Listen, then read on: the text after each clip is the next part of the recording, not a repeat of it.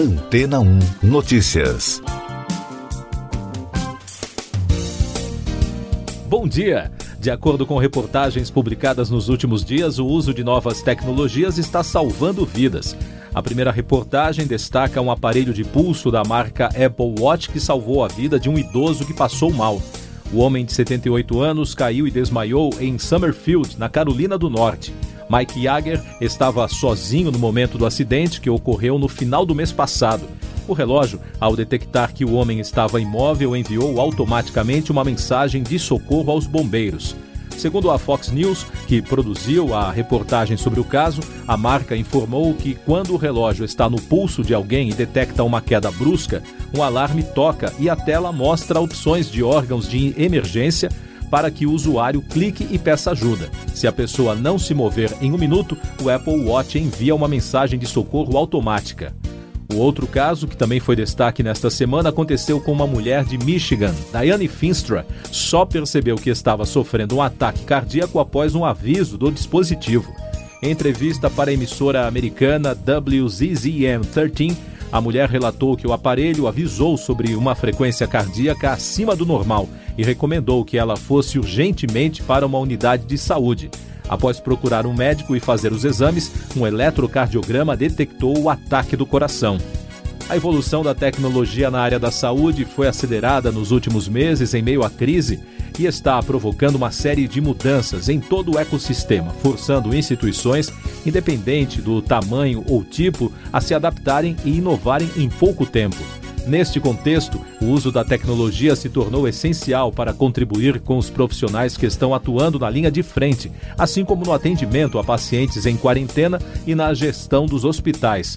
E as soluções promovidas pelas inovações estão cada vez mais fazendo parte do dia a dia dos profissionais e dos pacientes, como é o caso do prontuário eletrônico do paciente, telemedicina, inteligência artificial e sistemas de gestão. E daqui a pouco você vai ouvir no podcast Antena ou Notícias. Ex-diretor da Saúde paga fiança de R$ 1.100 e é liberado da Polícia Legislativa. Ministério da Defesa e Forças Armadas reagem ao Omar Aziz e dizem que não aceitam ataque leviano.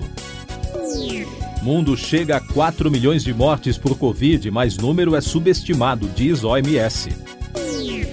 O ex-diretor do Departamento de Logística do Ministério da Saúde, Roberto Ferreira Dias, foi liberado da Polícia Legislativa do Congresso em Brasília na noite de ontem, após pagar fiança de R$ 1.100. Ele estava preso por ordem do presidente da Comissão Parlamentar de Inquérito da Covid, senador Omar Aziz, porque, segundo o parlamentar, o depoente mentiu durante a sessão na quarta-feira.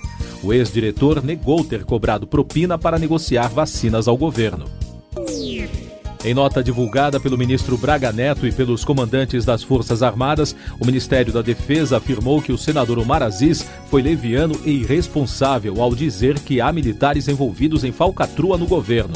A declaração do senador foi dada durante o depoimento do ex-diretor na sessão da CPI da Covid no Senado. O presidente do Senado, Rodrigo Pacheco, homenageou as Forças Armadas na noite de ontem. O discurso do senador provocou reação do colega Omar Aziz, que cobrou apoio do parlamentar contra o que classificou de intimidação. O diretor da Organização Mundial da Saúde, Tedros Adhanom, afirmou que o mundo passou de 4 milhões de mortes causadas pela Covid-19, o que provavelmente subestima o total de vítimas. De acordo com os dados divulgados, o planeta registrou o último milhão de mortes em tempo recorde, mas o número de novas vítimas tem desacelerado nos últimos meses.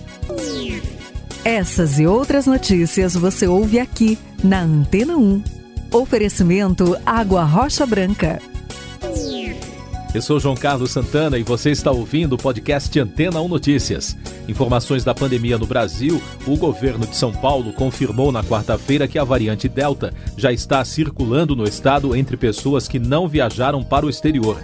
Nesta quinta-feira, representantes do governo e do Instituto Butantan discutem a possibilidade de redução do intervalo da segunda dose de vacinas para que possam ser mais efetivas contra a variante. Além disso, o governador João Dória também anunciou ontem que o Butantan irá antecipar em 30 dias a entrega de 100 milhões de doses da vacina Coronavac ao Programa Nacional de Imunização do Ministério da Saúde. Os números da pandemia no Brasil.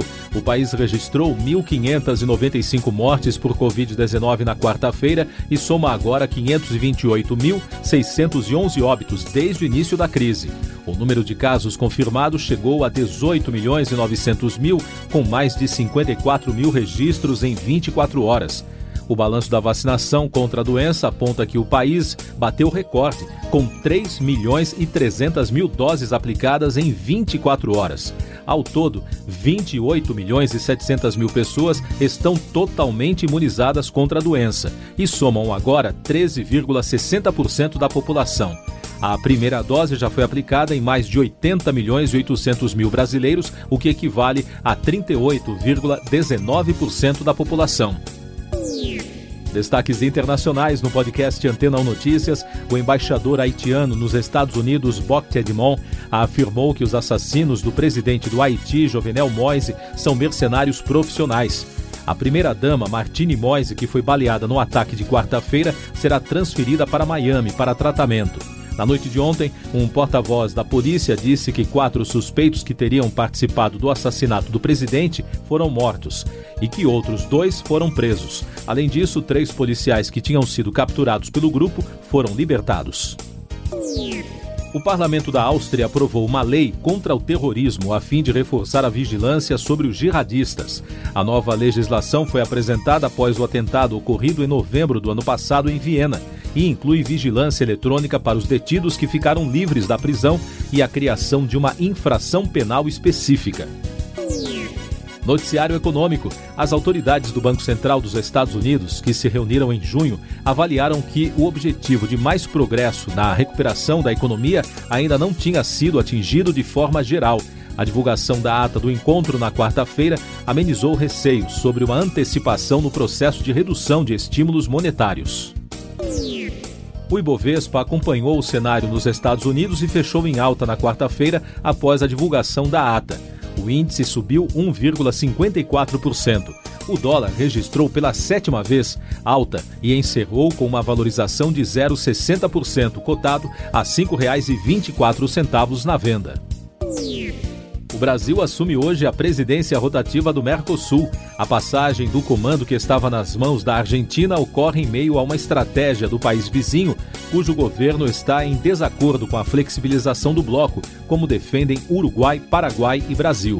Após a reunião do Conselho do Mercado Comum do bloco na quarta-feira, o Uruguai afirmou que vai iniciar conversas para acordos com outros países fora do grupo. Tecnologia a Microsoft disponibilizou atualizações para corrigir uma falha de segurança que expõe as versões do Windows, segundo informou o Centro de Resposta de Segurança da companhia. A insegurança foi revelada acidentalmente por pesquisadores da consultoria Sangfor, da China. O Fórum da Internet no Brasil já abriu as inscrições para o evento que é considerado o maior encontro sobre o tema no país, organizado pelo Comitê Gestor da Internet no Brasil. O FIB 2021 deverá discutir, entre os dias 26 e 30 de julho, desafios como acesso à proteção de dados, segurança da informação e economia digital. Destaque do noticiário editorial. O jornal britânico The Guardian informou, citando um livro, que Donald Trump, durante uma visita à Europa como presidente dos Estados Unidos, teria dito ao chefe de gabinete John Kelly que Hitler fez muitas coisas boas.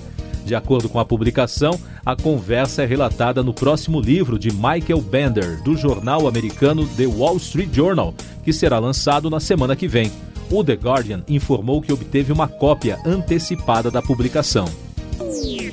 Assunto em destaque no mundo da moda, a ex-modelo da Victoria's Secret, Bridget Malcolm, usou o TikTok para revelar que sofreu abusos dentro da indústria antes mesmo de se tornar maior de idade.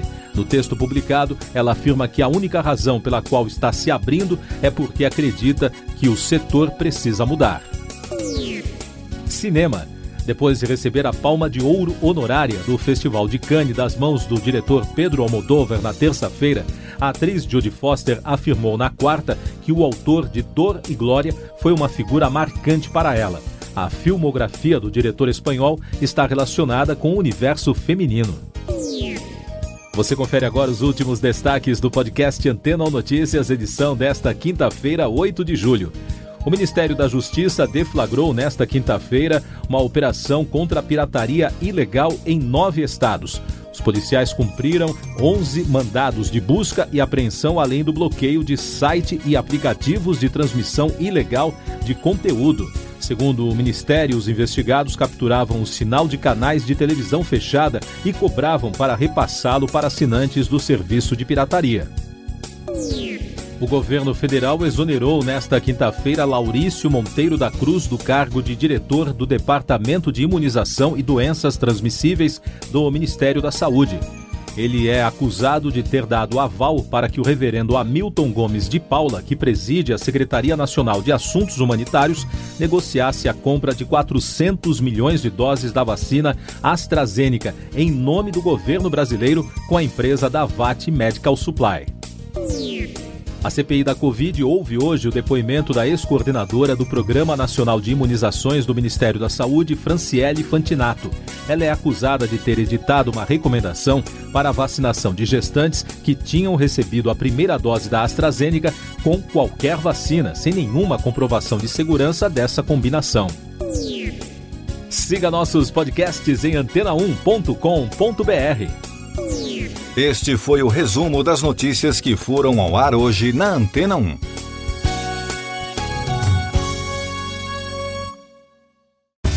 Depois de tanto conteúdo legal, que tal se hidratar com água rocha branca? O consumo regular de água durante o dia traz benefícios para a saúde, como, por exemplo, manter a pele bonita e hidratada. Rocha Branca, da fonte direto para sua casa.